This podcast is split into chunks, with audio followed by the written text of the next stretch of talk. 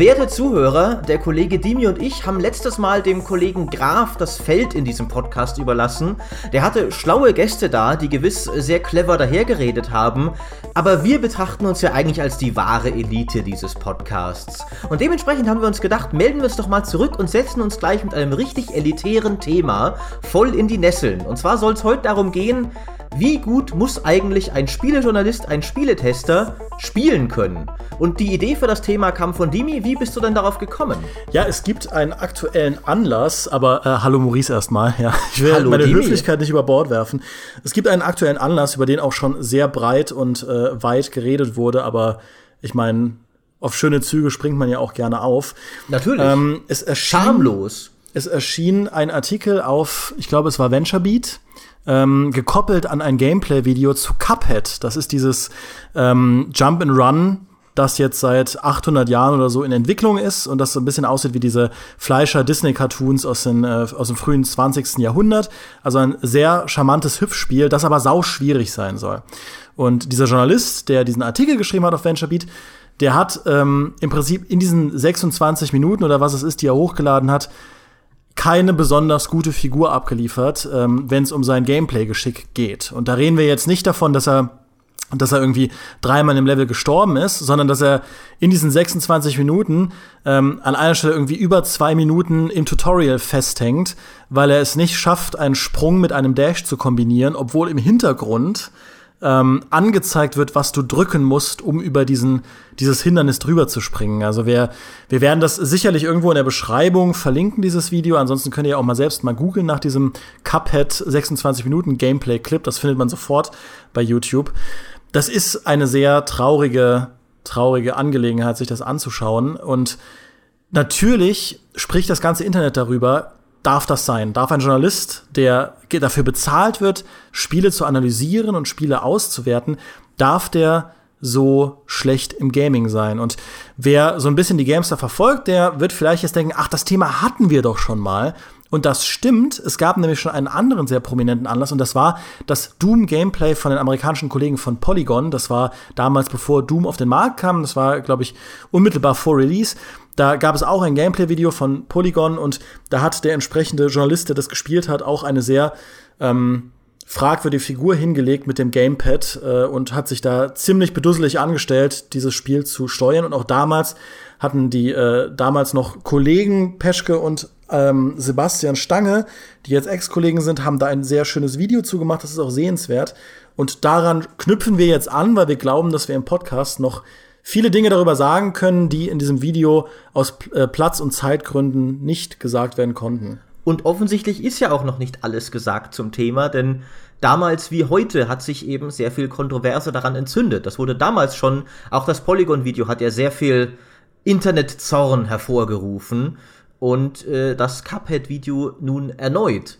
Und dann legen wir doch mal los, Dimi. Äh, wie hast du denn dieses Video wahrgenommen? Was hast du dir gedacht, als du das gesehen hast? Kann das sein? Darf das sein, deiner Meinung nach? Oder, äh Also ich habe ich hab mir tatsächlich im ersten Moment die Haare gerauft, ähm, weil ich mir dachte, wie kann das denn passieren? Weil natürlich für jemanden, der, der sich so, also für mich ist tatsächlich nicht nachvollziehbar, wie ähm, also was da genau passiert ist. Es ist ja oft so, da, ähm, da kann ich auch nur noch mal ein äh, Video von André und Sebastian empfehlen. Es ist oft so, dass man als Zuschauer nicht weiß, unter welchen Umständen ein äh, Video entstanden ist. Dieses Cuphead-Video entstand auf der Gamescom bei einem Anspieltermin, äh, aber ganz oft ist es ja auch so, wenn wir irgendwelche Videos aufnehmen zu spielen und einer zockt vor der Kamera oder so, dass man da nicht sein, sein ich sag's mal, A-Game bringen kann, weil einfach die Produktionsbedingungen schwierig sind. Es gibt einen Input-Lag, weil man über sechs Kabel mit dem, mit dem Aufnahmetool verbunden ist. Oder ich musste auch mal irgendwie Star Wars Battlefront Gameplay aufnehmen, während äh, jemand anders ein Video drüber gemacht hat.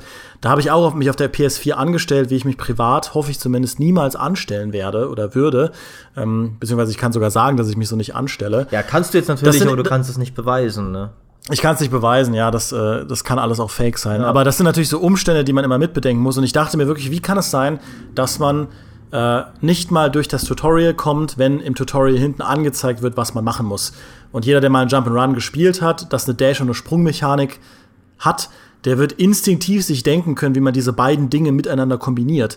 Also das ist seit Mega Man X-Zeiten äh, nicht anders. Und da reden wir von den 90ern.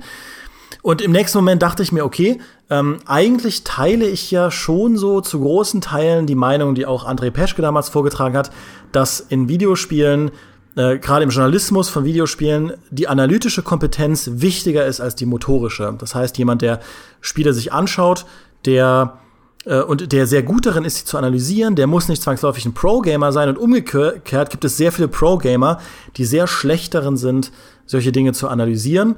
Da werden wir sicherlich gleich noch ein bisschen detaillierter drauf eingehen. Aber im nächsten Moment dachte ich mir, come on, das irgendwie geht das echt nicht. Also, dass man selbst ähm, im Tutorial schon scheitert an so einem Spiel und dann aber sagt, man schreibt darüber, das ist irgendwie sehr ungünstig. Dieser VentureBeat-Journalist hat dann auch noch mal darauf reagiert, auf die ganzen wütenden Sachen und geschrieben, dass er natürlich nicht derjenige sein wird, der dieses Spiel spielt und dass er in erster Linie auch eher ein Tech-Guy ist, der sich mit Tech-Journalismus auseinandersetzt und gar nicht so sehr ein Gaming-Guy ist. Aber ich bin dann trotzdem am Ende des Tages der Meinung, dass man vielleicht dann den Termin einfach hätte skippen sollen, wenn man oder oder zumindest sagt, dann lädt man das Gameplay nicht hoch, weil die die Entscheidungsgewalt hat man ja, zu sagen, okay, ich habe so miserabel gespielt, ich werde das nicht mit der Öffentlichkeit teilen. Ich werde äh, einen Artikel schreiben, in der, der, der sehr gut sein soll und der Hand und Fuß haben soll. Und ähm, ja, da, da spielt das irgendwie keine Rolle. Er hat sich für einen sehr, ich sag's mal, äh, Cinema Verité-mäßigen Ansatz entschieden und einfach ganz offen raus gesagt, ich bin total scheiße in dem Spiel. Ähm, und der, dieser, dieser mutige ähm, avantgardistische Ansatz ist komplett nach hinten losgegangen, weil die Videospielleute gesagt haben, ja, nee, das, äh, das geht halt nicht, dann, dann solltest du das nicht tun. Ja, der, der Humor in dem Fall ist tatsächlich äh, komplett äh, in die Hose gegangen, kann man sagen, weil das mehr Zorn als, äh, als äh, erfreute Lacher hervorgerufen hat, sagen wir mal. Und ich würde schon auch sagen, dass wenn du ein Spiel präsentierst, du hast ja auch, du präsentierst es ja damit einer Öffentlichkeit, die es vielleicht auch selbst noch nicht gesehen hat. Nun ist es natürlich so, du hast, finde ich, nicht die Verantwortung, das Spiel möglichst gut aussehen zu lassen. Du bist kein Marketingmensch für das Spiel, aber trotzdem, da haben Leute viel Aufwand reingesteckt. Tu doch mal nicht kompletten Scheiß hochladen einfach, wo mhm. du komplett versagst bei dem Spiel und dann ja möglicherweise vielleicht auch einen Eindruck erwächst bei bei Zuschauern, oh, das Spiel ist unglaublich schwer oder sowas, wenn es das gar nicht ist in dem Ausmaß, sondern du einfach es nicht drauf hast, selbst grundlegende Sachen hinzukriegen. Ich finde deswegen schon auch, dass du auf jeden Fall, du musst, finde ich, als Spieletester die grundlegende Kompetenz besitzen, das Spiel überhaupt zu spielen. Also da kann es mhm. ja gar keine Diskussion geben, wenn du so schlecht bist, dass du nicht übers Tutorial hinauskommst. Und das war ja wirklich in dem Fall teilweise so dann kannst du unmöglich das Spiel in seiner Gänze überhaupt erfassen, weil dann bist du schlichtweg nicht, du bist auch nicht die Zielgruppe, an die sich das Spiel richtet. Es sei denn, ist das Spiel ist tatsächlich so obstrus, so äh, so schlecht in der Einführung, dass man den Eindruck hat, das wird vielleicht vielen Spielern so gehen. Dann kann das ja wiederum eine wertvolle Information sein, wenn du sagst, ja, ich äh, bin kein kompletter Depp, aber an diesem Spiel bin ich gescheitert, weil es dir nichts erklärt oder sowas aber die grundlegende Spielkompetenz brauchst du auf jeden Fall schon. Für mich ist dann aber die interessantere Frage, wie gut müssen Spieletester sein? Musst du Pro-Gamer sein, um ein Spiel gut besprechen und rezensieren zu können? Ist das erforderlich? Weil auch das wird ja durchaus mal äh, verlangt. Auch äh, selbst wenn du längst nicht so schlecht spielst wie in diesem Cuphead-Video, kannst du dir eigentlich sicher sein, dass fast immer du in den Kommentaren Leute finden wirst, die dir vorwerfen, dass du zu schlecht spielst. Das finde ich ist fast schon eine Konstante unter sehr vielen Videos. Längst nicht nur bei uns, auch bei Total Biscuit wurde jeder Hearthstone-Zug, den der arme Mensch gemacht hat, zum Beispiel auseinandergenommen, was ihn irgendwann richtig genervt hat. Und Total Biscuit ist zum Beispiel auch jemand, der gibt selber zu, dass er kein E-Sport-Pro-Gamer ist. Ich meine, der ist sogar im E-Sport äh, in StarCraft äh, unterwegs, aber nicht eben selbst als äh, High-Level-Competitive-Spieler, aber der gibt auch zu, dass er kein Pro Profispieler ist. Deswegen, wie siehst du das? Muss man Profispieler sein? Sollte man Profispieler sein?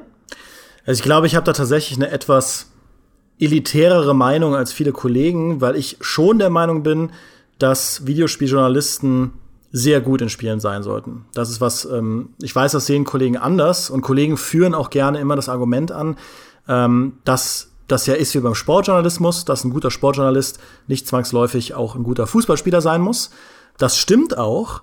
Ähm, aber Videospieljournalismus ist was anderes als Sportjournalismus. Wenn ein Sportjournalist darüber schreibt, wie es sich anfühlt, auf dem Platz unterwegs zu sein, wie es sich anfühlt, ein Spieler zu sein, der den Ball hin und her kickt, wie sich der Stress anfühlt, ähm, wenn ganz viele Spieler irgendwie beim Football auf dich zustürmen und du diesen Ball darüber werfen musst oder so beim American Football, das kann ein Sportjournalist nicht leisten aus eigenen Erfahrungen. Von einem Videospieljournalisten erwartet man solche Dinge aber, weil natürlich die Spielerfahrung, wenn du einen Test schreibst, das maßgebliche ist, nachdem das alles bewertet wird. Ja, du schreibst ja nicht über Strategien, mit denen man dieses Spiel irgendwie äh, absolviert oder wie gut die Strategien sind, mit denen man dieses Spiel absolviert, sondern du schreibst über das Spiel und wie die Spielmechanik funktioniert, wie die Balance ist. Du bewertest ähm, das Spiel an sich und dafür finde ich, solltest du es auch spielen können. Also diese dieses Totschlagargument aus dem Sportjournalismus, einfach den Spieljournalismus mit anderen ähm, Branchen zu vergleichen, das finde ich funktioniert nicht so ganz. Und ich bin der Meinung, dass Spieleberichterstattung extrem gewinnen kann, je besser sich die Person darin auskennt. Ein Kollege von uns, der Stefan Köhler, den äh, kenn, kennt garantiert jeder, der ähm, häufig bei uns in der News unterwegs ist. Der macht nämlich bei uns ähm, sehr viel an der News. Der ist ein absoluter Experte, was Counter-Strike betrifft. Und wer den mal beim beim Spielen gesehen hat, der weiß, er ist nicht nur im E-Sport ähm, bewandert, also in diesen ganzen Dingen, die im E-Sport passieren, sondern er ist auch einfach selbst verflucht gut in Shootern. Und ähm, und er kann eben auch sehr analytisch und sehr, auch sehr gründlich darüber schreiben. Und wenn ich jetzt die Wahl habe, einen Artikel von Stefan zu lesen über, über eine Gameplay-Änderung, die ein Patch gebracht hat bei Counter-Strike Go, ähm, einen Artikel von ihm zu lesen oder alternativ einen Artikel von einem Kollegen zu lesen, wo ich weiß, der ähm, schaut halt Counter-Strike immer so ganz gut im E-Sport, der hat sich die Patch, Notes angeschaut und äh, der hat das irgendwie früher mal gespielt, dann werde ich immer den Artikel von Stefan nehmen, weil ich weiß, da steckt eine Gameplay-Expertise drin, mit der er das gründlicher einschätzen kann als ähm, die Person, die einfach nur die Patch Notes überfliegt. überfliegt. Man sagt ja immer, dass ein ähm, Spielejournalist, äh, ein, ein, ein äh, guter Spieler nicht automatisch ein guter Analytiker ist, aber umgekehrt ein guter Analytiker, der auch noch gut spielen kann, der im Prinzip so die eierlegende Wollmilchsau ist, das ist ja schon ein erstrebenswerter Zustand, wenn man da hinkommen kann. Und ich glaube, dass solche Expertenartikel ähm, sehr viel wertvoller sein können als als ähm, Artikel von Leuten, die mal, mal eben so vorbeischauen. Das gilt natürlich nicht für alle Spiele und das gilt auch nicht für alle Bereiche und nicht jeder Artikel muss auch ein absoluter Expertenartikel sein. Es kann sogar sinnvoller sein, dass wenn man über ähm, eine Sportsimulation schreibt oder einen, eine Autosimulation oder so für ein Publikum, das jetzt nicht unbedingt wissen will, wie äh, das Tuning der rechten Hinterachse irgendwie ähm, da jetzt ist im Vergleich zum Vorgänger, dass es besser ist, wenn man etwas distanzierteren Blick darauf hat und das Ganze mehr aus einer Entertainment-Perspektive sieht und nicht aus einer Autotune-Perspektive. Ähm, aber ganz prinzipiell finde ich, dass man das Argument, dass ein Experte, der wirklich gut ist und gut drüber schreiben kann, dass der mehr aus dem Thema rausholen kann als jemand, der wenig Ahnung von dem Ding hat. Man sollte dieses Argument nicht einfach pauschal unter den Tisch fallen lassen. Da stimme ich dir voll zu. Also was du beschreibst, äh, wir dürfen jetzt den Stefan natürlich nicht diesen Podcast hören lassen. Das wird ihm zu Kopf steigen wie sonst was. Das stimmt, das stimmt. Aber ja. tatsächlich äh, ist natürlich ein, ein Experte, der gleichermaßen toll schreiben und toll analysieren kann und obendrein noch richtig gut spielt. Das ist sehr wertvoll. Das ist äh, zweifellos ein Rezept für spannende Artikel. Ich finde allerdings umgekehrt auch nicht, dass wirklich High-Level-Skill immer zwangsweise erforderlich ist. Ich finde, es gibt andere Qualitäten, die wichtiger sind. Zum Beispiel finde ich, dass, äh, also auf jeden Fall, wie wir vorher schon gesagt haben, du musst gut genug spielen, dass du das Spiel überhaupt auf einem grundlegenden Level erfahren kannst. Wenn du so schlecht bist, dass du manche Teile des Spiels einfach nicht, äh, nicht erfassen kannst, weil du überhaupt nicht so weit kommst oder weil du sie überhaupt nicht begreifst, weil sie komplett über deinen Kopf hinweg segeln, dann kannst du das Spiel nicht glaubwürdig besprechen. Mhm. Andererseits finde ich, musst du auch nicht unbedingt, auch um einen guten Test abzuliefern, ein, ein Profi-E-Sportler sein, zum Beispiel, um ein StarCraft testen zu können. Du kannst dann vielleicht natürlich nicht so gut über, den, über die Multiplayer-Meta-Balance-Änderungen reden. Ich finde nur, was man sich dabei oft äh, im Hinterkopf behalten muss, ist, dass der durchschnittliche Spieler ist ja auch nicht dieser Profi. Das heißt, äh, du musst, du, die, du testest auch für jemanden, für den es gar nicht relevant ist, wie jetzt der StarCraft Multiplayer in den höchsten Ligen funktioniert und wie ein Add-on das ändert. für den ist einfach nur relevant, vielleicht zum Beispiel, wie gut die Singleplayer-Kampagne ist und ob es grundlegend ein cooles Echtzeitstrategiespiel ist. Und manche von diesen Feinheiten, die nur ein Pro-Gamer überhaupt wahrnimmt, sind ja auch nur für einen Pro-Gamer dann wirklich relevant. Ja, das, das sehe ich auf jeden Fall genauso. Ähm, man muss halt eben auch sagen, dass die Spielelandschaft heutzutage, und in dem Aspekt war sie das eigentlich auch schon immer, so divers ist, dass es viele Spiele gibt, bei denen die Spielmechanik auch einfach nicht der ausschlaggebende Faktor ist. So paradox das auch klingt.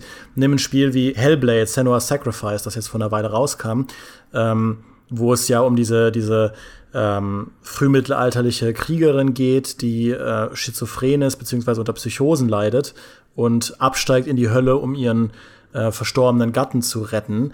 Das ist ja ein Spiel, da geht es tatsächlich eher darum, eine emotionale Erfahrung zu machen, als jetzt wirklich mit dem Gamepad jeden Gegner übertrumpfen zu können. Es gibt zwar Kämpfe, aber selbst wenn du in denen richtig schlecht bist, dann kann dir als Journalist maximal passieren, dass du im Test schreibst, okay, die Kämpfe sind ein bisschen zu schwierig. Wo dann sehr viele Spieler kommen und sagen, ich widerspreche, ich finde die Kämpfe sind absolut gut gebalanced, das kann man ganz gut machen, aber der eigentliche Kern des Tests, da geht es ja eher darum, sich mit dieser Psyche auseinanderzusetzen, beziehungsweise der Art und Weise, wie Psychose in einem Spiel dargestellt wird. Und ähm, da komme ich eben von der anderen Seite und sage, wenn jemand, da sollte der verantwortliche Journalist auf jeden Fall Ahnung haben, worum es, worum wir, worüber wir da sprechen, was da, was da eigentlich für ein Stoff umgesetzt wird, womit die Spieleentwickler sich da beschäftigen wollen. Und da kannst du noch so gut sein in, in uh, Devil May Cry äh, oder in Dark Souls oder so. Du wirst die Essenz von Hellblade niemals verstehen, wenn du gar keine Ahnung davon hast, ähm, wie die menschliche Psyche funktioniert und wie auch in Medien Psychosen dargestellt werden, was das für eine Historie hat, eine Medienhistorie hat. Ähm, also wenn man da gar keine Ahnung von hat, dann kommt man diesem Spiel einfach nicht nahe. Und umgekehrt gibt es eben auch Spiele, wo man wo die Spielmechanik sehr im Vordergrund steht, ähm, nehm, nehmen wir ein Grand Strategy Game, ja, ein Crusader Kings oder ein Europa Universalis ist ein Spiel. So gerne ich auch Crusader Kings gespielt habe, da traue ich mich als Tester nicht ran, weil ich denke, mir fehlt da der Vergleichsmaßstab und auch die Expertise, um das so einschätzen zu können, dass der Test Hand und Fuß hat und man mich da nicht irgendwie spielend leicht widerlegen kann. Nichtsdestotrotz stimme ich dir zu, dass ähm, dass es albern ist, Pro-Gamer-Level zu haben. Ich habe auch eine Videodiskussion gesehen, jetzt auf Basis dieses Cuphead-Videos, wo ein, ähm, ein YouTuber, der sehr viel Retro-Reviews macht, gesagt hat, dass man absolut ein Experte sein muss und er selbst sei Speedrunner in Super Mario und in diversen Jump'n'Runs und jemand wie er könnte pauschal sowas besser einschätzen, wo ich mir denke, du musst wirklich kein Speedrunner in Super Mario sein, um einen guten Artikel über Super Mario schreiben zu können. Das ist halt, das ist halt auf der anderen Seite einfach übers Ziel hinausgeschossen. Ähm, weil die wenigsten Leute interessiert, ob du die Super Mario Mechanik, wenn du es drauf anlegst, in irgendeiner Form so brechen kannst, dass du in Windeseile durch ein Level hastest. Ähm, die meisten Leute wollen einfach wissen, ob das Spaß macht, ob der Schwierigkeitsgrad eine gute Kurve hat, ob, ähm, ob man das vielleicht auch seinen Kindern kaufen kann, ob das im Koop funktioniert, so ein Jump and Run. Das sind die Faktoren, die wichtig sind. Und ich denke, am Ende des Tages musst du dich immer danach richten, wenn du die Frage beantworten willst, welcher Journalist für welches Spiel wie gut geeignet ist. Du hast ja jetzt gerade schon Balance angesprochen und dass das dann kritisiert wird. Balance gehört ja zu meinen absoluten Albträumen immer zu, be zu bewerten beim Test, weil es wird dir immer um die Ohren gehauen. Wenn du sagst, vor allem wenn du es kritisierst, wenn du sagst zum Beispiel, das Spiel hat eine zu starke Einstiegshürde, es wird halt immer irgendwen geben, der viel besser ist als du. Und das ist selbst so, wenn du ein richtig, richtig guter Spieler bist. Irgendwo da draußen gibt's jemanden, der halt wirklich die ganze Zeit nur diese Art von Spiel spielt, die du da gerade testest. Und der dann kommt, ich kann gar nicht verstehen, warum du sagst, das soll am Anfang schwer sein. Das ist doch super einfach. Ja, ja. Ähm, was halt wieder zeigt, du testest für so viele unterschiedliche Arten von Spielern, dass, finde ich, oft eben die, die Frage des Skills und des Skill-Balancings gar nicht so die ist, die im Vordergrund steht, weil es auch gar nicht so universell beurteilbar ist wie manch andere Sachen. Ähm, was ich aber auf jeden Fall finde, du musst vielleicht nicht unbedingt ein unglaublich guter Spieler sein. Also wie gesagt, du sollst nicht scheiße sein, aber du musst kein Profi sein. Aber du musst, finde ich, ein erfahrener Spieler sein als Tester. Du musst wissen, was kam in diesem Genre davor, was gibt es sonst so wie vergleicht dieses Spiel, also wie schneidet es ab im Vergleich zu anderen Spielen? Wo bringt es Innovationen, die es noch nie so gab? Und wie erkenne ich die? Ich erkenne sie, weil ich äh, zum Beispiel, wenn ich jetzt, was weiß ich, Divinity Original Sin 2 testen würde, gerade ein aktuelles Spiel, dann mhm. sollte ich natürlich auch, finde ich, damals ein Baldur's Gate 2 gespielt haben oder sowas. Ich sollte wissen, in welcher Tradition dieses Spiel steht und Erfahrungswerte haben, mit denen ich es dann vergleichen kann. Auch das ist wieder ein bisschen natürlich ist die eine, eine, subjektive Frage, wie weit muss diese Erfahrung zurückgehen? Musst du damals schon das erste Bard's Tale gespielt haben, um Rollenspiele bewerten zu dürfen? Das glaube ich jetzt wieder nicht. Äh, wir sind alle, äh, nicht jeder Spieletester ist ein alter Sack. Ähm, aber du musst dich in deinem Genre auskennen und eben nicht unbedingt auf einer wie spiele ich es möglichst gut Ebene, sondern wie funktioniert das Genre? Was macht es aus? Was mögen die Leute daran? Was bestimmt ein gutes Spiel dieses Genres? Und dafür musst du viel spielen. Wobei ich finde, dass in dem Aspekt aus meiner eigenen Erfahrung auch Spielmechanik und Erfahrung so ein Stück weit ineinander greifen. Also, wenn ich zum Beispiel ein, ein, ein Schleichspiel, oder sagen wir mal, ich teste einen Shooter, ja, und ich will einschätzen, wie ist der balanciert? Ist der zu schwierig? Ist er zu leicht? Ist der eher für ähm, Shooter-Experten? Nehmen wir einen, einen Ghost Recon, einen Ghost Recon Wildlands, ja? Ist das eher für Experten oder ist das eher für Neulinge? Ähm, ist das gut gebalanced und so? Ich merke halt immer, wenn ich sowas teste, wie sehr ich davon profitiere, dass ich damals das erste Ghost Recon gespielt habe, dass ich die alten Rainbow Six Teile gespielt habe, dass ich die, ähm, dass ich eben so diese ganzen Shooter durchgezockt habe, eine Half-Life, ein, ein ähm, ein, äh, die ganzen Call of Duty Spiele und auch mal Battlefield gespielt habe und natürlich auch mal in Multiplayer reingeschaut und auch mal in Counter-Strike gespielt habe und ich sehr genau einschätzen kann, wo mein Skill-Level etwa ist. Ja, ich weiß, dass ich in einem Rainbow Six nicht auf einem E-Sport-Niveau mithalten kann, aber ich weiß, dass ich, wenn ich so ein Casual PvP spiele, schon ziemlich gut abschneiden kann, äh, je nachdem, wie meine Tagesform ist. Und das nehme ich eben als Vergleichsmaßstab, um dann einschätzen zu können, wie leicht oder schwierig ist ein Spiel. Und wenn ich, wenn ich zum Beispiel durch einen Shooter laufe und permanent sterbe, weil mich dauernd irgendwie eine Kugel umbringt oder so, ja, weil das Spiel sich anfühlt wie Halo 2 auf Legendary, du kommst um eine Ecke und boom, wirst du erschossen, dann kann ich zumindest mal ausschließen, dass es an, daran liegt, dass mein Skill einfach viel zu schlecht ist. Ähm, ist jetzt vielleicht nicht das beste Beispiel, aber im Vertrauen in meine eigenen Testerfähigkeiten habe ich ein ganz anderes Gefühl, wenn ich mich in einem Genre wirklich auskenne, auch spielerisch, ähm, als wenn ich halt im, im, da im Prinzip in Neuland fische. Ja, wenn ich jetzt dir deinen Job abnehme und ein Strategiespiel spiele, ja, und teste, und dann kommt eine Mission mit Zeitlimit, wo man irgendwie 20 Minuten Zeit hat, seine Armee aufzubauen, um, ähm, um vier Armeen, die dann, die dann anraunen, äh, abzuhalten und ich, ich weiß, dass ich in meiner Geschichte in diesen Missionen immer gescheitert bin, weil ich total mies bin in sowas. Wenn irgendwo ein Zeitlimit ist, du hast jetzt 15 Minuten, das war auch beim Add-on zu äh, Die Schlacht um Mittelerde 2 übrigens so. Ja, diese Mission, wo man dann irgendwie 10 Minuten Zeit hat, irgendwas vorzubereiten oder irgendwas wegzuhalten. Ich krieg das nie hin. Ich bin nicht in der Lage, das so zu managen und so zu organisieren, dass das klappt. Und wenn ich dann so eine Mission da hab und ich soll die spielmechanisch einschätzen und sagen, ob die zu schwer, zu leicht oder fair ist, mir fällt das schwer mir fällt das richtig schwer, weil ich meinen eigenen Vergleichsmaßstab, dem kann ich in dem Moment nicht vertrauen, ähm, weil ich nicht weiß, ob das jetzt daran liegt, dass ich total die Niete bin oder, oder das Spiel eigentlich was schlecht macht, weißt du? Das ist ein gutes Argument. Auf jeden Fall, wenn du auch keine völlige Nulpe bist, wie du richtig sagst, dann sollte ja mit langjähriger Spieleerfahrung zumindest ein grundlegender Skill auch kommen. Also, wenn du jedes Echtzeitstrategiespiel seit dem ersten Age of Empires gespielt hast, zum Beispiel, dann wirst du kein kompletter Versager in denen sein, wahrscheinlich. Mhm. Es sei denn, du bist einfach, ich weiß nicht, du hast einfach nicht drauf. Sagen wir einfach mal so. Ja. Beleidigen wir die Leute ja. einfach mal. Ähm, das sehe ich auf jeden Fall auch so. Wie gesagt, also das, äh, du brauchst schon eine, du brauchst eine gewisse Fähigkeit, das Spiel auf einem angemessenen Niveau zu spielen und dann auch einschätzen zu können, welchen Anspruch stellt das Spiel und äh, du brauchst Vergleichswerte äh, im, im restlichen Genrebereich. Aber ich finde, es gibt eben auch noch andere Skills, die mindestens genauso wichtig sind für einen guten Spieletester. Und das ist zum einen, du hast es auch schon angesprochen, zum einen ein gutes analytisches Verständnis, weil es ist ja eine Sache, eine Sache mechanisch zu meistern. Es ist eine ganz andere Sache, finde ich, zu verstehen, warum sie funktioniert als Spielmechanik oder nicht. Das finde ich, geht überhaupt nicht Hand in Hand, nicht zwangsweise jedenfalls. Äh, ist ja genauso wie auch zum Beispiel bei, bei vielen Spielen ein, ein guter Spieler und ein guter Kommentator bei E-Sports sind auch zweierlei Schuhe. Manchmal sind gute E-Sportler auch gute Kommentatoren, oft auch eher nicht. Ähm, und genauso brauchst du, finde ich, um es mal hier ganz arrogant zu formulieren, eine interessante Gedankenwelt. Du musst jemand sein, der solche Spiele auch wie in Hellblade oder sowas spielen kann und dem interessante Gedanken abgewinnen kann für eine Rezension. Du musst, kann, musst ja nicht einfach nur, ja, ist geil, ich hab's äh, Speedrun-mäßig in drei Stunden durchgespielt, macht Spaß.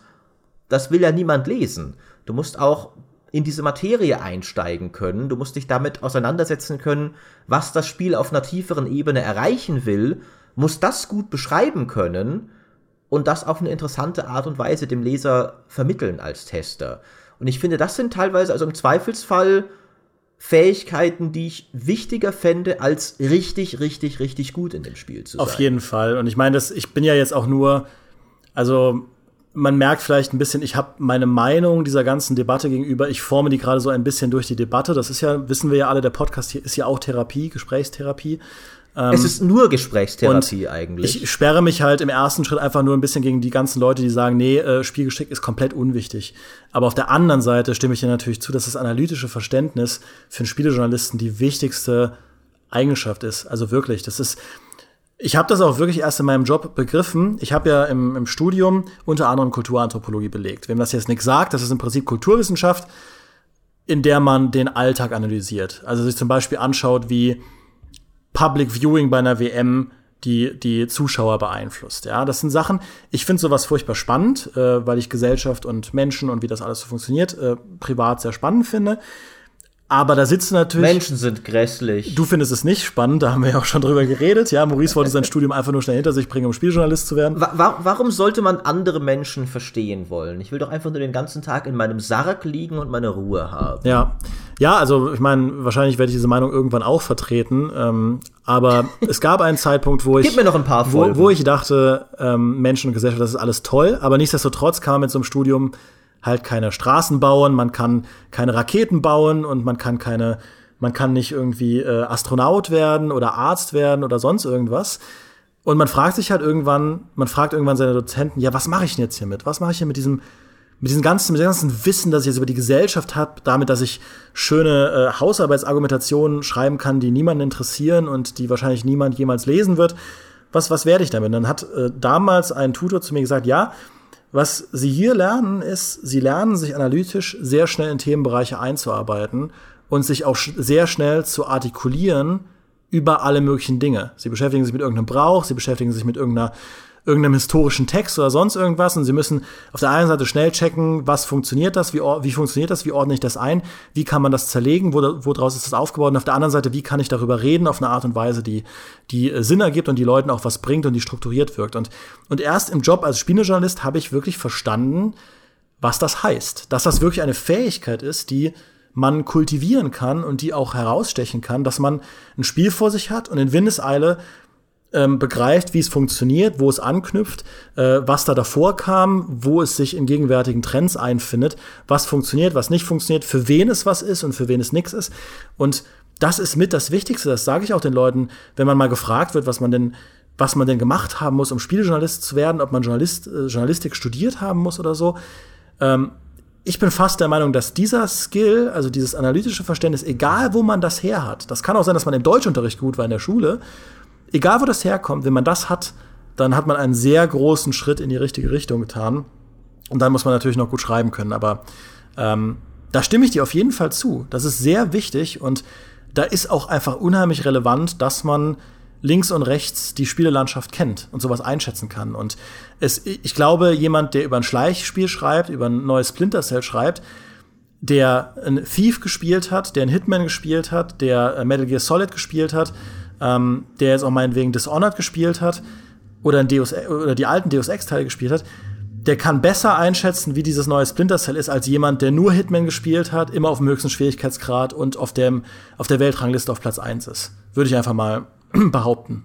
Würde ich dir voll zustimmen. Ich glaube tatsächlich, so langweilig das ist, äh, wir nähern uns auch so ziemlich einem Konsens an. Äh, denn gleichermaßen stimme ich dir ja auch zu, dass es ziemlich unsinnig ist. Man hat da ja auf Twitter viel Gegenpush gegen diesen Zorn über dieses Cuphead-Video gesehen. Und da fielen dann teilweise wirklich Aussagen, eben wie, dass es völlig irrelevant ist, wie gut du spielst. Und das ist halt auch Quatsch. Also wenn ich ein Strategiespiel zum Beispiel teste und wie gesagt, ich will da auch tatsächlich, äh, ich argumentiere hier aus der Position, ich sehe mich selbst nicht als sonderlich tollen Spieler, aber äh, ich bin auch immer, äh, ich spiele auch seltener im Multiplayer als viele andere, weil ich eher der Singleplayer-Typ bin. Aber wenn du ein Strategiespiel testest und dein, deine komplette Gedankenkraft ist die ganze Zeit allein schon darauf fokussiert, die grundlegende Mechanik zu begreifen und dir die Namen der Einheiten zu merken oder sowas, dann kannst du noch so einen tollen analytischen Verstand haben, du wirst die Erfahrung nicht kriegen, die du analysieren musst. Du wirst das Spiel nicht auf der Ebene erleben, auf der der Leser es analysiert haben will, weil du es, weil du gar nicht so weit kommst. Ähm, und ich glaube natürlich auch, muss man auch der Fairness halber sagen, es variiert sehr stark von Spiel zu Spiel und auch von dem Publikum, für das du rezensierst. Zum Beispiel, ich finde, StarCraft ist ein super Beispiel. Wenn du das für Leser rezensierst, denen die Singleplayer-Kampagne wichtig ist, musst du kein Multiplayer-Profi sein. Wenn du natürlich bewerten willst, wie gut der Multiplayer sich mit dem neuen Add-on verändert hat, sollst du dich da schon besser mhm. auskennen. Und es gibt Genres, bei denen der Skill eine größere Rolle dabei spielt, das Spiel zu verstehen. Ich würde zum Beispiel sagen, dass MOBAs wie League of Legends darunter fallen. Ja. Dass du, wenn du ein League of Legends testen willst, ich meine, ist völliger Quatsch, das heutzutage noch zu testen eigentlich, weil es ist draußen, es ist super erfolgreich, niemand will mehr noch wissen, ist League of Legends ein gutes Spiel, aber mal rein hypothetisch gesehen, du willst vergleichen, welches MOBA ist das Beste, dann musst du die zumindest einigermaßen drauf haben, weil du wirst die Nuancen des Spiels nicht verstehen und in dem Fall ist der Multiplayer alles, was die Leute interessiert. Und die meisten Leute spielen es nicht just for fun, sondern wirklich, um gut im Multiplayer zu werden. Das heißt, du musst ihnen näher bringen können, was ist das für eine Erfahrung? Wie, wie spielt sich das Spiel? Und die Leute wollen auch dann wissen, das ist ein MOBA, ich will das 100 Stunden plus spielen. Sag mir, gib mir nicht einen Ersteindruck nach ein, zwei Stunden oder sowas. Also da ist es dann schon wiederum wichtiger, und ich glaube, wir sind uns jetzt auch einigermaßen einig, was das angeht. Ich finde, worüber wir aber auch noch ein bisschen diskutieren können, äh, denn auch jeder von uns wurde, glaube ich, auch schon mal dafür kritisiert, dass er sich in irgendeinem Video vielleicht mal nicht ganz so glorreich angestellt hat. Wie kann es denn passieren, dass ein Spieletester so richtig versagt beim Spielen? Denn es passiert ja ab und an. Und das Cuphead-Video zum Beispiel war, ich glaube, der hat es auch später gesagt, der war halt der einzige Mensch von denen auf der Gamescom. Mhm. Und er hat halt diesen Termin mitgenommen. Und das muss man sagen, das ist natürlich nicht der Idealzustand. Normalerweise hast du auch in der Redaktion, gerade auch in einer, die so groß ist wie unsere zum Beispiel, du hast eigentlich für jedes Genre einen Experten. Das heißt also zum Beispiel, wenn jetzt jemand einen Shooter getestet haben will, bei uns, dann weiß Heiko genau, den gibt er nicht mir, den gibt er vielleicht äh, dem Kollegen Johannes oder äh, sonst wem. Mhm. Äh, wenn dagegen ein Strategiespiel da ist, äh, dann kann das eher mir geben. Wobei zum Beispiel der Kollege Johannes auch äh, versteckte Tiefen hat und gerne Total War spielt. Ich will ihn hier auch nicht zu sehr in die eine Ecke drängen. Aber normalerweise hast du deine Fachmänner für jede Position. Ja. Aber es kann halt auch mal passieren, der eine ist im Urlaub, der andere hat gerade schon ein anderes Spiel zu testen, weil, der, weil die Entwickler so blöd waren, Titanfall und Battlefield äh, und äh, Call of Duty alle im Raum von zwei Wochen oder sowas rauszubringen. Und es kann nicht der eine Shooter-Mensch alle testen.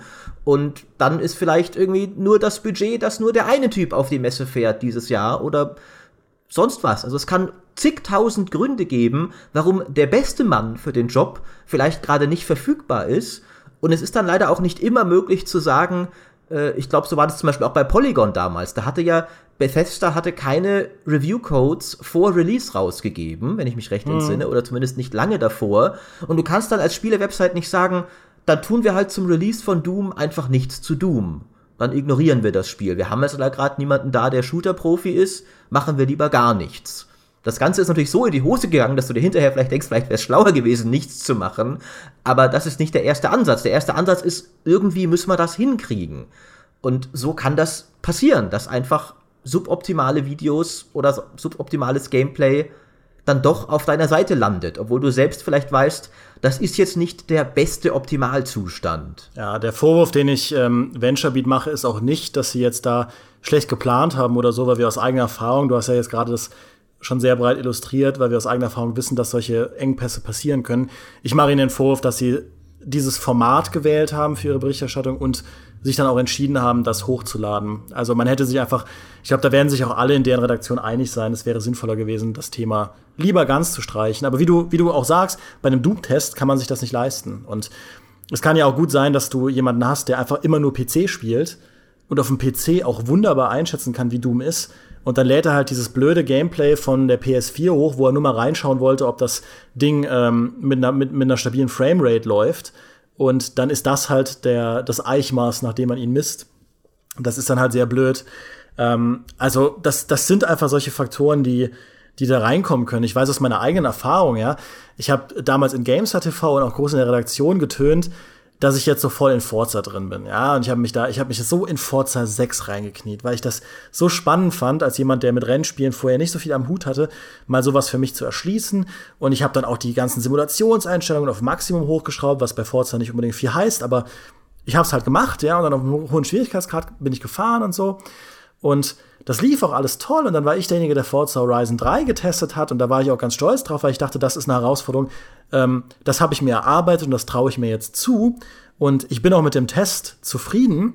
Aber dann habe ich mit dem Kollegen Nils Rettich von äh, aus unserer Hardware ein Video aufgenommen zur Forza Technik von Forza Horizon 3 und ich bin während der, ich bin halt dann gefahren durch die Landschaft und der Nils hat währenddessen ein bisschen drüber geredet, über die Technik. Ich habe ihm Fragen gestellt, ähm, weil er sich natürlich auch aufs Reden konzentrieren sollte. Und ich habe dann so ein bisschen Hintergrund. Im Hintergrund bin ich halt in dieser Open World rumgefahren. Und was ich nicht bedacht habe, war, dass diese ganzen Simulationseinstellungen noch an waren. Man aber natürlich, wenn man ein Video aufnimmt, den Spielsound nicht hört. Und in diesem Video war die manuelle Gangschaltung aktiviert. Und wer mal ein Auto im ersten Gang so richtig ausgefahren hat, der weiß, das wird laut. Das wird richtig laut und das wird unerträglich ätzend. Und man sollte ganz, ganz dringend hochschalten in den nächsten Gang, damit das Auto eben normal weiterfahren kann. In dem Moment war ich in dem Video aber komplett damit überfordert, weil ich normalerweise nach Gehör schalte und nicht nach den Anzeigen.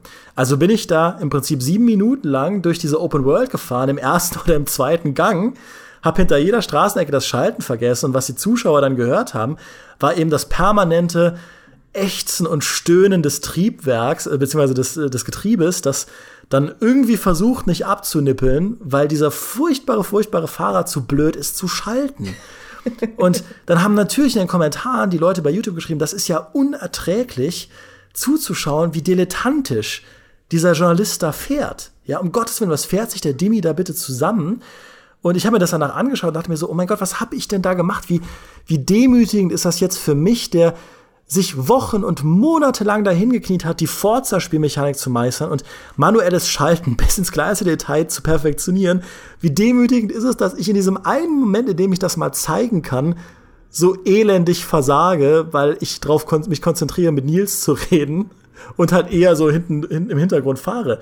Ähm, und da sage ich mir im Nachhinein auch, ja, das lief halt blöd. Aber wir haben ja. das Video dann hochgeladen, das hat auch schön viele Klicks gemacht, das hat auch seinen Servicewert an den Mann gebracht. Aber um Gottes Willen hätte man das besser planen müssen, hätte man das anders disponieren müssen, hätte ich äh, vor, ich hätte nur vorher umschalten müssen.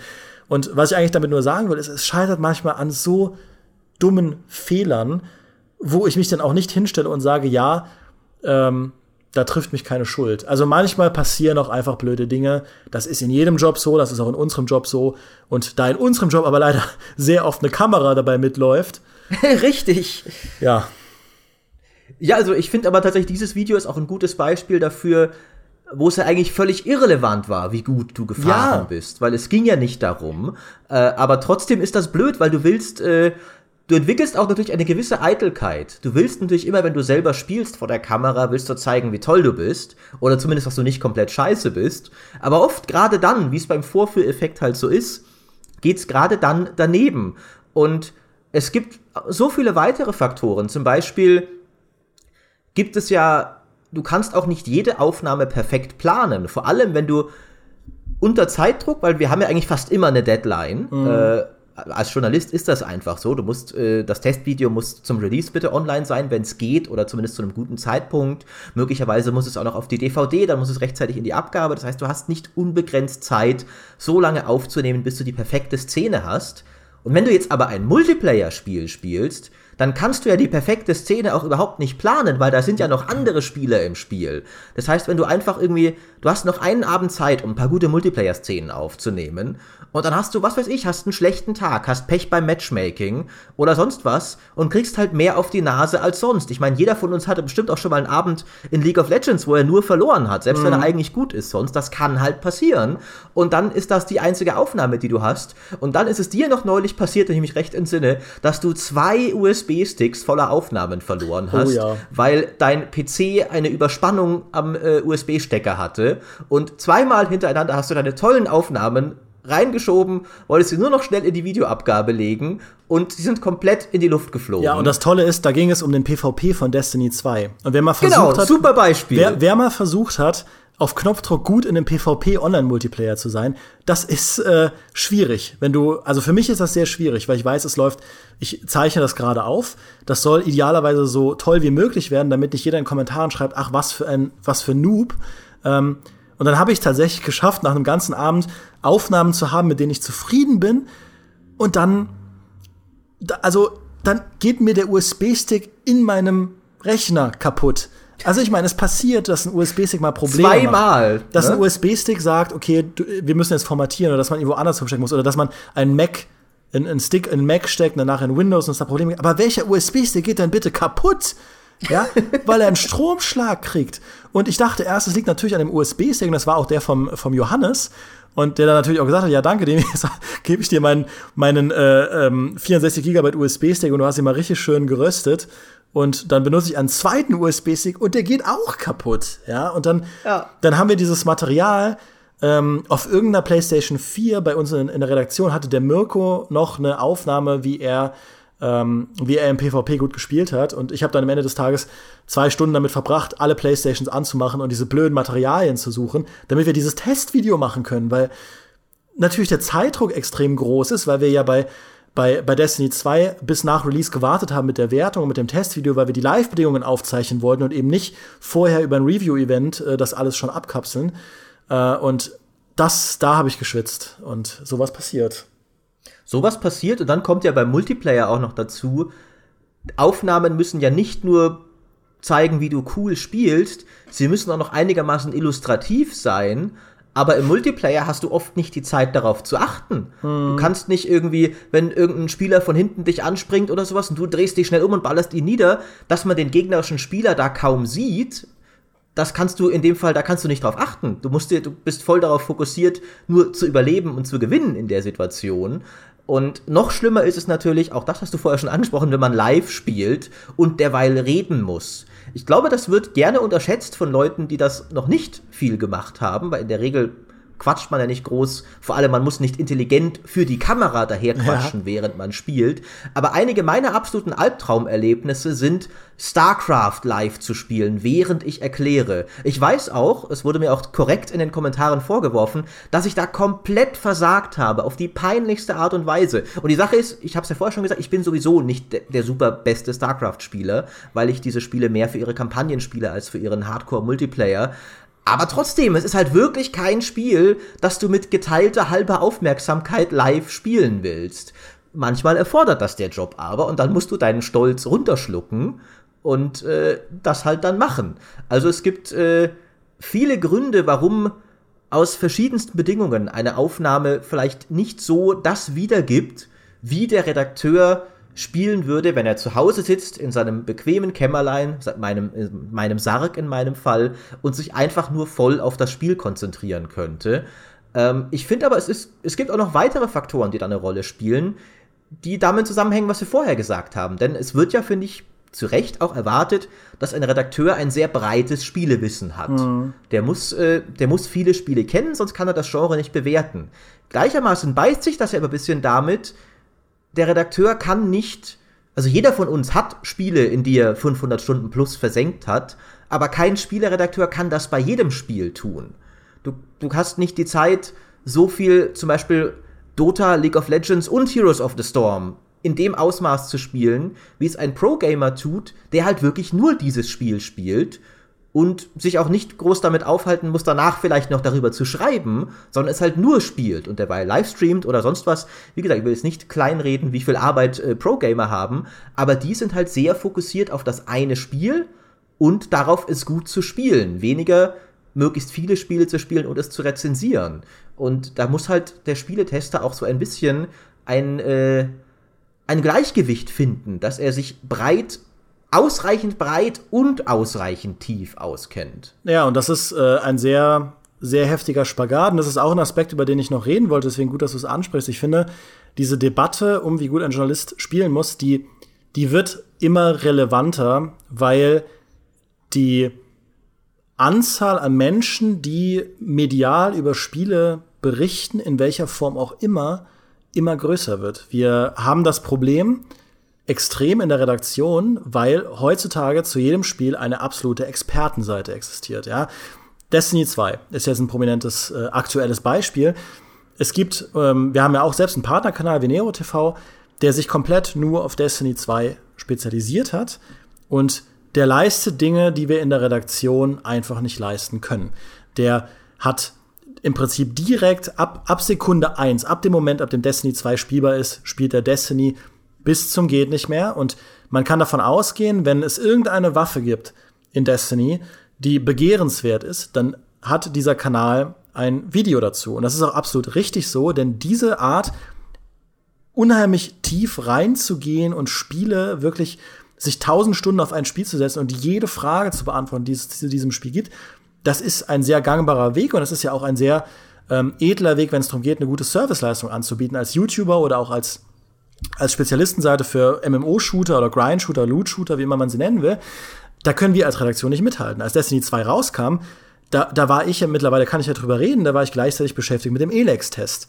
Äh, und Piranha-Arbeitsspiele sind keine Dinge, die man in 20 Minuten oder an einem Tag oder an zwei Tagen oder an sechs Tagen einfach mal abhandeln kann. Das sind Biester von Spielen, und man muss da hin und her jonglieren. Und das ist jetzt natürlich auch ein extremer Fall gewesen. Und ich war ja auch nicht allein für Destiny verantwortlich. Das war in erster Linie ein äh, Thema von den GamePro-Kollegen.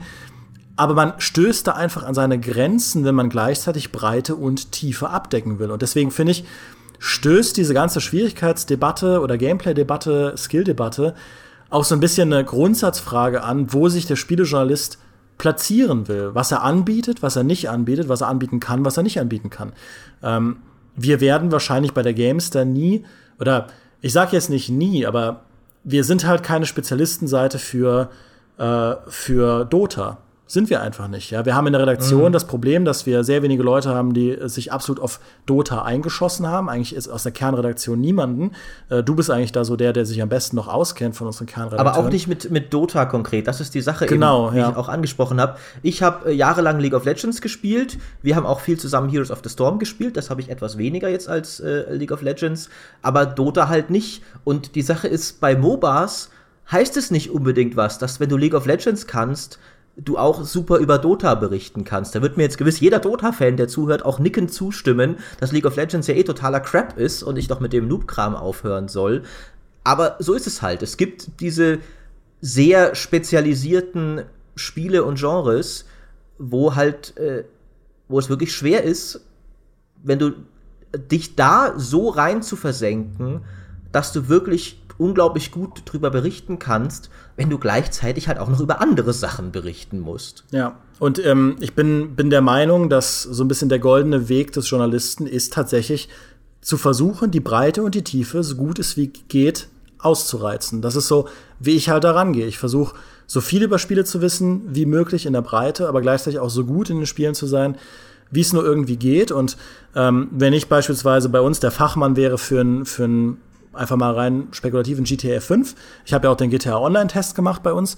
Dann, ähm, dann setze ich mich halt daran und gehe da so richtig rein. Und wenn ich irgendwann an meine Grenzen stoße, wo ich Dinge wirklich selbst spielen kann, dann kann man ja immer noch ich meine, das ist ja auch nur mal was, was ein Journalist beherrschen muss, dass er recherchieren kann oder Leute befragen kann, die sich besser damit auskennen, dass er Experteninterviews führt und so. Also man, nicht, nicht alle Wege unseres Jobs führen darüber, dass wir Dinge wirklich selbst zocken müssen. Das nicht. Ähm, aber ich, ich finde, man muss es halt versuchen. Und das ist, das ist der Punkt, wo ich tatsächlich so ein bisschen mit meiner elitären Meinung reinkomme. was wir gerade alles angesprochen haben, dass es äh, Organisationsengpässe geben kann, dass man irgendwie in einem Genre nicht besonders gut ist und so. Ich finde, das alles sollte nicht so eine Pauschalausrede sein, sich keine Mühe zu geben. Also ähm, mir ist es schon vorgekommen, dass ich auf Events war, wo, äh, wo Ko Kollegen waren, gar nicht unbedingt deutsche Kollegen, ähm, wo halt Kollegen waren, wo ich äh, sie halt gesehen habe, wie sie ein Spiel getestet haben oder gespielt haben oder so. Und ich mir dachte, das ist, tut mir leid, aber das ist einfach keine saubere Art und Weise, damit umzugehen. Oder du hast Kollegen da, die ähm, irgendwie den dritten Teil von irgendwas äh, anspielen oder so und noch keinen Teil vorher gespielt haben. Und ich finde halt, man sollte sich zumindest dessen bewusst sein. Man sollte das zumindest in irgendeiner Form thematisieren. Ich hatte es ja bei Destiny jetzt auch so, dass ich ähm, als derjenige, der den, den Vorabtest für Destiny 2 geschrieben hat, ich habe damals Destiny bei Launch überhaupt nicht gespielt. Ich fand das auch überhaupt nicht interessant. Aber ich habe mir dann gesagt, okay, ich mache im Prinzip diese, diese spezielle Situation zu einer Tugend und werde jetzt vor Destiny 2 einfach mal Destiny 1 in der jetzigen Version komplett durchsuchten bis zum geht nicht mehr. Ähm, und mal schauen, wie, wo, wo hat Destiny 1 aufgehört, was hat es jetzt beim Aufhören geboten und was bietet Destiny 2 bei Launch. Und gleichzeitig habe ich mir natürlich angeschaut, wie sah Destiny 1 beim Launch an, da habe ich mich informiert und das ist was, das sehe ich schon als, als meine Pflicht an als Journalist, da dahinter zu sein. Und nicht einfach zu sagen, ja, Destiny 2, das ist ein Ego-Shooter, der ist ähm, von Activision, der ist echt ganz gut, hatten auch ein gutes Handling und da gibt's richtig viele Gegnertypen und so verschiedene Alien-Spezies und so. Da hat man auch sehr viel Abwechslung und dann nicht zu wissen, dass es diese ganzen Rassen auch schon im Vorgänger gab. Das, also, da rede ich mich dann auch nicht raus mit, ja, ich habe den Vorgänger nicht gespielt. Das ist einfach, das ist dann einfach sloppy. So darf man, finde ich zumindest. Also, ich, wenn ich persönlich über meine eigene, meinen eigenen Zugang zum Job nachdenke, so will ich das halt nicht machen. Mein Anspruch ist immer, so breit wie möglich aufgestellt zu sein, aber trotzdem noch so tief wie möglich zu schürfen, um halt ein Spiel aus möglichst vielen Perspektiven betrachten zu können, weil ich das für sehr wertvoll halte und da sehe ich auch, wir haben ja über das analytische Geschick gesprochen, da sehe ich auch eben die große Stärke von einem Spielejournalisten, dass er diese ganzen Hintergründe hat, dass er sich in Meta-Artikel einarbeitet, dass er mit den ganzen Experten Gespräche führt, dass er sich einarbeitet, wie Spielejournalismus funktioniert, beziehungsweise wie, wie Spieleentwicklung funktioniert, wie Spieleentwickler überhaupt arbeiten, wie bei denen die Abläufe sind, wenn irgendwie wenn man eine Open World designt, was da überhaupt wichtig ist, was da problematisch ist, wie man eine Story schreibt für ein Open World Spiel, wo der Spieler im Prinzip immer entscheiden kann, wo er lang geht und wo nicht. Ähm, und was es überhaupt schon verschiedene, für verschiedene Open Worlds gab. Wenn ich einen Elex teste, dann ich als privater Nutzer lese am liebsten einen Test von jemandem, bei dem ich weiß, der, der kennt sich mit Open Worlds aus. Der weiß, wie ein GTA funktioniert, der weiß, wie die Ubisoft-Formel funktioniert, der weiß, wie Piranha-Spiele früher funktioniert haben, der kennt die Skyrim Open World, die, also die Bethesda Open Worlds. Und, äh, und, und was ich jetzt nicht alles noch vergessen habe, das ist, ich finde das wichtig, dass man diesen Vergleichsmaßstab mitbringt oder sich zumindest bemüht in seinem Job, das so gut zu machen, wie es geht. Dass das nicht immer funktioniert, da haben wir jetzt drüber gesprochen, das passiert, aber das entschuldigt, finde ich nicht, dass man unsauber arbeitet oder sich einfach mit weniger zufrieden gibt, weil dafür ist der Konkurrenzdruck mittlerweile zu groß. Und die Anzahl an YouTubern, die sich auf ein Spiel spezialisieren, die es im Zweifelsfall dann besser wissen, also dieser Druck ist einfach zu groß, als dass man das da irgendwie unsauber arbeiten kann, weil dann kann man den Leuten, die sagen, die Spielejournalisten, was machen die eigentlich jetzt noch, dann kann man ihnen nicht erhobenen Hauptes entgegentreten und sagen, wir machen, wir leisten einen wertvollen, eigenständigen Beitrag, der sich von dem unterscheidet, was ein YouTuber macht oder ein ein, ein, ein, Walkthrough-Guide macht oder ein Twitcher, äh, ein Streamer macht, Twitcher darf man nicht sagen, habe ich heute gelernt, ein Streamer macht. Dann habe ich das jetzt auch gelernt hiermit.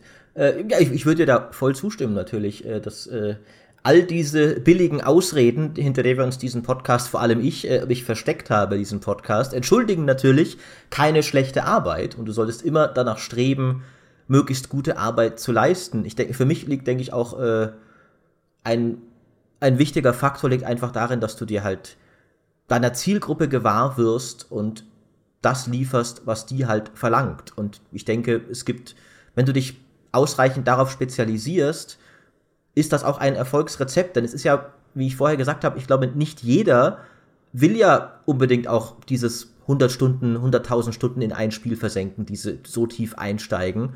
Es gibt genug Leute, die das, die andere Faktoren am Spiel interessieren.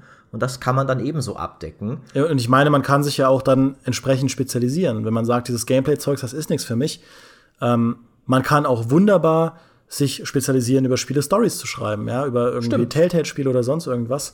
Ganz im Gegenteil, ich sehe da auch noch sehr viel Wachstumspotenzial. Ja, das ist ja was, was der ähm, Werte äh, Ex-Kollege Christian Schmidt ja auch schon damals gefordert hat, dass man auch mal mehr so einen so so einen Rezensenten-Ansatz äh, probiert, wenn man an Spielekritiken rangeht und zu sagen, okay, wir nehmen, pflücken uns jetzt wirklich nur mal einfach den Inhalt eines Spiels raus und legen den Fokus darauf, halte ich für keinen schlechten Ansatz. Das kann man gut machen. Man sollte halt einfach nur immer wissen, was man kann, was man nicht kann. Und Kompromisse muss man immer mal machen, aber ähm, ja, man sollte trotzdem gründlich bleiben. Würde ich auch sagen. Und dann ist natürlich, denke ich, das Ziel, sich auch eine Zielgruppe von Lesern aufzubauen, die dann irgendwann auch wissen, womit sie bei dir sind. Dass sie genau wissen, der Journalist, der Schreiber ist, kennt sich in dem und dem und Bereich besonders gut aus, der hat den und den Geschmack und dann interessiert mich einfach, was der persönlich zu dem Spiel zu sagen hat. Das ist ja auch wiederum bei vielen YouTubern der, der Reiz. Das sind ja auch, auch oft nicht die besten Spieler, aber es geht halt einfach darum, dass die Leute die persönlich cool finden mm. und dass es sie interessiert, was jetzt ein Total Biscuit zum Beispiel von einem neuen Spiel hält, obwohl der das auch nicht auf Profiniveau spielt und ausdrücklich sagt, er macht nur Ersteindrücke. Ähm, das ist ja, der, der, der deklariert seine Sachen immer nicht mal als Reviews, sondern immer nur als Ersteindrücke ja. und ist damit einer der erfolgreichsten PC-YouTuber der Welt. Also ich finde, das ist ein, und ich will den jetzt hier gar nicht äh, schlecht reden, übrigens, indem ich ihn immer anführe für, als jemanden, der nicht der super allertollste Pro-Gamer ist. Ich bin ein großer Fan von Total Biscuit und schaue den selbst sehr gerne. Ähm, aber ich finde, er ist halt ein gutes Beispiel dafür, wie du auch als jemand, der nicht jedes Spiel auf E-Sport-Niveau spielen kannst, den Leuten einen Service bieten kannst, der ihnen wichtig ist, ja, oder, genießen. Oder in einem, in einem noch äh, größeren Extrem nimmst du jemanden wie Jim Sterling, Jim Quisition, der, den ich vor allem schaue, weil er so eine beißende Branchenkritik übt. Ja, auf mhm. eine Art und Weise, die ähm, teilweise auch mal übers Ziel hinausschießen kann, aber wenn es darum geht, ich will mich irgendwie informieren über Monetarisierungsmodelle oder sonst irgendwas oder über Steam-Politik, dann, ich meine, Total Biscuit und er, die sind ja im Prinzip, kommen im Prinzip aus einer Richtung. Ähm, aber äh, ich, ich schaue Jimquisition nicht, um äh, A-Klasse Gameplay zu sehen von irgendeinem Spiel, sondern Stimmt. um äh, so ein bisschen eine Einordnung zu bekommen, wie sich das entwicklungsmäßig ähm, einfügt in einen größeren Kontext und wie sich das Spiel schlägt in, im, im Kontext dieser ganzen Branchentrends, die aktuell halt da sind. Das, das ist, finde ich, halt ist ein spannender Ansatz. Und ähm, ich halte es halt für sehr wichtig, da so eine Nische zu erschließen. Und an, an der Ecke ist ja auch Vielfalt was sehr Tolles dass man alle möglichen ähm, Zugänge finden kann zu unserem Medium, die über das reine Gameplay, über die reine Spielmechanik, über den reinen Skill hinausgehen. Man muss nur klar nach außen kommunizieren, was man bietet und was nicht. Ich denke, da kann ich dir voll zustimmen. Dem habe ich auch nicht mehr viel hinzuzufügen. Wir haben uns äh, mit äh, leicht unterschiedlichen Meinungen haben wir angefangen, aber wie so oft, weil wir einfach zwei so wundervoll harmonische Menschen sind, haben wir uns im Laufe des Podcasts angenähert und sind jetzt quasi die gleiche Person. Ich glaube, damit können wir auch äh, zum Schluss kommen. Hättest du noch ein Abschlusswort, das du loswerden willst, bevor ich zur Tradition des Kommentarvorlesens komme? Ja, auf jeden Fall. Ich will erzählen, ähm, ich will ein Beispiel dafür nennen, warum Spielen auch einfach eine verhexte Kiste sein kann, wenn man gut sein will. Das hat jetzt mit unserem Job gar nichts zu tun. Aber Maurice und ich, wir spielen kein Heroes of the Storm mehr zusammen, obwohl wir beide, ah, obwohl, obwohl wir traurige beide, Geschichte. ja, traurige Geschichte, obwohl wir beide ganz gut sind in HOTS. Und der Grund ist recht simpel. Immer wenn Maurice und ich zusammenspielen, verlieren wir nur. Und zwar auf eine Art und Weise, die nicht nachvollziehbar ist. Es liegt, es liegt nicht an unserem Skill. Es ist, wir haben das, ich spiele im Moment sehr viel HOTS und im Schnitt gewinnen wir so zwei bis drei von vier Spielen am Abend. Also wirklich. Und wenn Maurice damit am Start ist, so von der, von der reinen, von dem, vom Spielgeschick oder so, steht er da in gar nichts nach. Wir sind ein gutes Team und so, aber wir verlieren alles. Wir verlieren alles. Wir werden auch permanent gegen Spieler gematcht, die so lächerlich viel mehr Erfahrung haben in HOTS, dass wir einfach nur plattgewalzt werden. Ja. Immer wenn Maurice mit dabei ist. Es ist wirklich bizarr. Also ich habe wirklich, ich habe, ich habe aufgehört, äh, Heroes of the Storm zu spielen, nachdem ich dreimal hintereinander, auch mit einigem Zeitabstand, drei Abende mich Dimi und seinen Kollegen angeschlossen habe und wir wirklich kein einziges Spiel gewonnen haben. Und wir haben nicht nur eins gespielt, wir haben vier oder sowas jeden Abend gespielt. Wir haben kein einziges gewonnen. Seit Monaten, äh, Monat ist vielleicht übertrieben, aber seit Wochen dümpelt mir diese Gewinne X Spiele Quest im Menü rum und ich bin bei der keinen Schritt weitergekommen, weil ich kein Spiel gewonnen habe. Mein Verdacht ist, dass das Matchmaking irgendwie dabei spinnt, dass ich das Spiel ja schon seit der Alpha spiele äh, und ich habe damals halt einen frühen Zugang von Blizzard bekommen, während ihr ja äh, deutlich äh, später mhm. angefangen habt. Die Sache ist, inzwischen nehmen wir uns nicht mehr so viel. Und das Spiel sollte mich eigentlich auch nicht als so hohen Erfahrungsfaktor reinnehmen, dass es sagt, okay, wenn der dabei ist, müssen wir den fünf Spieler vom dreifachen Level zuwürfeln, weil A, so toll bin ich auch nicht und B, ich bin auch nicht, also ich, hab's jetzt echt nicht im Kopf. Ich glaube, ich bin Level 200 oder sowas und wir haben dann immer so Level 1000er Leute bekommen mm. als, als Gegner. Im, im Quickplay wohlgemerkt, ja. Ja, es, es stand in keinem Verhältnis. Ähm, und, und wenn wir da, wenn wir diese Spiele gespielt hätten, um Gameplay-Material für ein Video aufzunehmen, hätten wir ziemliche Probleme gekriegt. Und das war so ein, ein, ein tragischer letzter Abend, weil Maurice, ich musste ihn überzeugen, komm, wir probieren es noch einmal. Und wir haben das erste Match gespielt an diesem Abend, kläglich verloren. Und wir haben Maurice noch weiter bearbeitet. Zu viert haben wir da auch ihn eingeredet. Komm, das kann nicht sein. Wir haben ein zweites Spiel gespielt. Wieder kläglich verloren. Und Maurice hat sich tatsächlich noch breitschlagen lassen, ein letztes Spiel zu spielen. Und es war in äh, Pirates Cove, also auf unserer absoluten, ich glaube, sie heißt Pirates Cove, äh, die Piraten-Map halt. Das ist unsere absolute Lieblingsmap, auf der wir immer gewinnen. Und wir dachten, das ist doch Blackhearts Bay heißt sie, Pirates genau. Bay, Entschuldigung. Und wir dachten also, das ist unsere Chance. Und wir haben so hart gekämpft, so hart. Und wir haben es war bis zur letzten Minute ungewiss, ob wir dieses Match gewinnen können und wir haben es so haarscharf verloren und und in dem Moment, in dem, traurig, in dem unser Tower da explodiert ist, unser letzter, unsere Base, also ich kann es euch sagen, die Enttäuschung in unserer Seele, das war, also das ging halt ganz tief durch. Da war jeder Beteiligte war einfach vernichtend geschlagen ähm, und damit ist das Kapitel dann einfach geschlossen worden. Und seit, seitdem spielt Maurice nicht mehr mit und ist wieder auf LOL umgestiegen. Ja, das, äh, das, ich bin das dann aus, aus, Frust in das schwierigere MOBA geflohen in League of Legends und hatte dort mehr Erfolg. Also äh, manchmal hat man einfach Pech. Das, äh, das vielleicht als äh, Geschichte zum, äh, zum Rausschmeißen, dass ihr euch ein wenig schadenfroh an unserem Leid ergötzen könnt. Ich weiß, äh, dass wird vielen von euch gewiss viel Freude bereiten, würde es mir auch, wenn ich nicht selbst betroffen wäre. Ähm, ja, ganz traurige Sache. Deswegen bauen wir jetzt noch ein bisschen auf mit äh, schönen Kommentaren äh, aus iTunes. Traditionell, äh, wir lesen immer gern welche vor, einfach weil wir uns immer freuen, wenn da jemand Feedback hinterlässt. Natürlich ganz besonders über die Experten unter euch, die Qualität zu schätzen, zu schätzen wissen und uns fünf Sterne geben. Aber wenn ihr Kritik an uns üben wollt, natürlich ist auch die willkommen, entweder in iTunes oder auf GameStar.de. Ähm, Allerdings äh, muss man sagen, das Feedback fällt tatsächlich bislang für den Podcast wirklich sehr positiv aus. Das freut uns natürlich.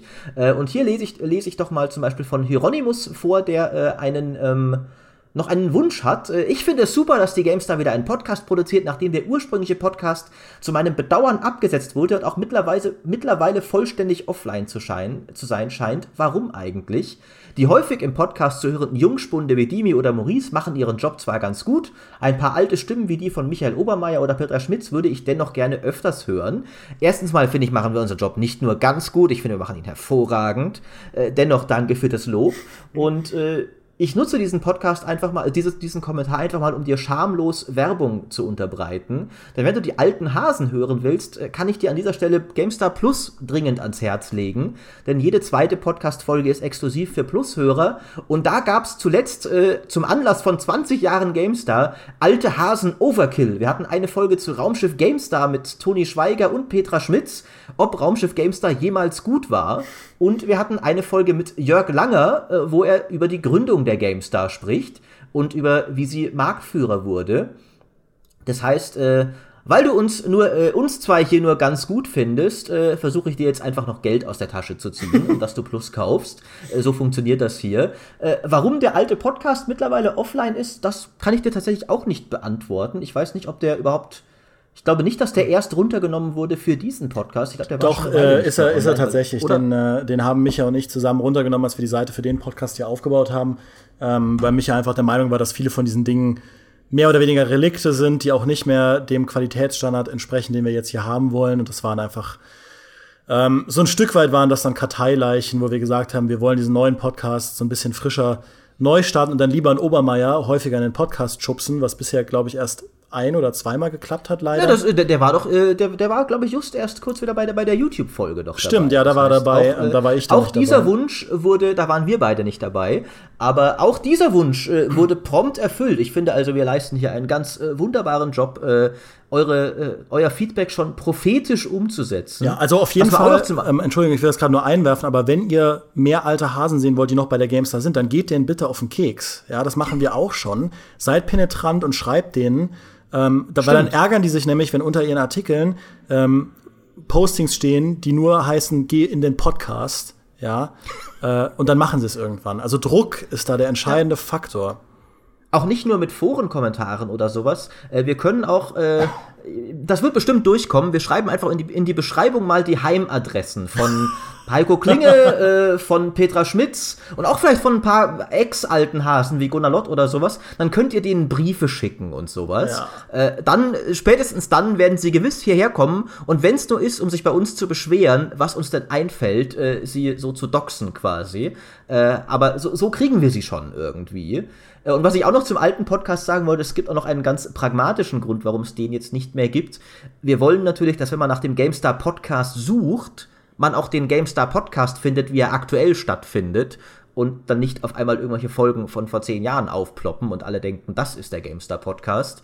Denn äh, wir haben den alten GameStar Podcast mehr oder, weniger, mehr oder weniger wie so ein grotesker Gestaltwandler aus irgendeinem Fantasy-Horror-Roman. Wir haben ihn ermordet, wir haben seine Gestalt angenommen und wir geben uns jetzt als er aus. Und deswegen wollen wir nicht, dass irgendwer noch über den Alten redet, denn wir sind ja jetzt der GameStar Podcast. Ja, das ist auf jeden Fall, da hast du jetzt sehr viel Respekt in die Vergangenheit geschickt, Maurice. Klasse. ich glaube, damit sind wir richtig sympathisch. Auch gerade jetzt auch Ich zum glaube ich Schluss. glaub ja. auch. Ich glaube auch, äh, ich, ich bemühe, mich, bemühe mich ja immer, äh, einfach ein weithin sympathischer Sympathieträger zu sein. Ich glaube, das habe ich jetzt wieder mal sehr gut hingekriegt. Äh, und, äh, aber dann kannst du ja wenigstens. Ich finde, wir sind da wie beim Wrestling, weißt du, wo es manche Leute gibt, die das Heel nimmt die Rolle des Arschlochs ein zur Unterhaltung des Publikums und du kannst der noble Recke sein. Ach, soll ich jetzt der noble Recke sein? Ja, schon eigentlich, Okay. oder? Ähm, Ich dachte, wolltest du jetzt gerade. Ja, also nee, ich fand ja, ich fand ja den alten Podcast auch super und ähm, ich respektiere ja auch, was da gemacht wurde. Tatsächlich ist dieser Google-Grund mit der Hauptgrund, warum wir das runtergenommen haben, damit man nicht auf der falschen Seite landet, äh, während wir bewerben, dass der Podcast jetzt wieder aktiv ist und ähm, dann fühlt man sich so ein bisschen veräppelt, weil da gar keine neuen Folgen sind, weil es nämlich nicht geklappt hat, den alten Podcast äh, von der Architektur mit dem neuen zusammenzuführen auf eine Plattform. Das hat leider nicht funktioniert. Und dann will ich das einfach positiv rauswenden, ähm, dass es natürlich schön ist, dass ihr so fleißig Kommentare schreibt und wir lesen die uns gerne durch. Das ist auch super, dass, ähm, also da, da finden auch sehr viele schöne Diskussionen in den Kommentaren statt. Die letzte Folge, die Maurice und ich zusammen aufgenommen haben, zu zweit, die Rollenspielfolge, da war auch sehr viel schönes, ähm, sehr viele schöne Postings unter den ganzen Sachen, die uns auch oft widersprochen haben, was ja auch kein Problem ist. Wir sind ja dankbar für kontroverse Diskussionen. Ähm, macht das gerne weiter und gebt uns natürlich auch fleißig Upvotes beziehungsweise Sternchen. Maurice, du bist doch in iTunes so viel unterwegs. Man muss Sternchen geben, ne? Fünf Sterne. Sternchen, fünf Das- Sterne. das ist die einzige Es gibt Funktion. auch nur fünf Sterne bei uns. Es gibt keine vier, gibt keine drei, es gibt fünf Sterne, sonst nichts. Ja, gebt uns die fünf Sterne, unterstützt uns, denkt vielleicht auch mal über ein GameStar Plus Abo nach, denn damit können wir gewährleisten, dass wir diesen, diesen Podcast hier auch immer weiter betreiben können, weil wir dann auch ähm, ja, damit was reinspielen und ja, vielen Dank fürs Zuhören. Essen können abends. Und damit wir essen können, ja, weil nur, wir dürfen auch nur dann essen. Ähm, ja, vielen Dank fürs Zuhören. Äh, vielen Dank, dass äh, Maurice, dass wir hier jetzt hier diese zweisame Runde hatten. Ich hoffe, es war, Es war mir wie immer eine Freude. es war cool, dass wir jetzt erstmal das gehijackt haben und den Chefs verboten haben, heute dabei zu sein. Nächste Woche setzt sich dann vielleicht wieder Michael Graf durch. Wir werden sehen. Dann kriegt ihr wieder eure alten Hasen, ne? Ja. Hört halt denen zu. Mir doch Wurst. Mano. Auf Wiederhören. Bis dann.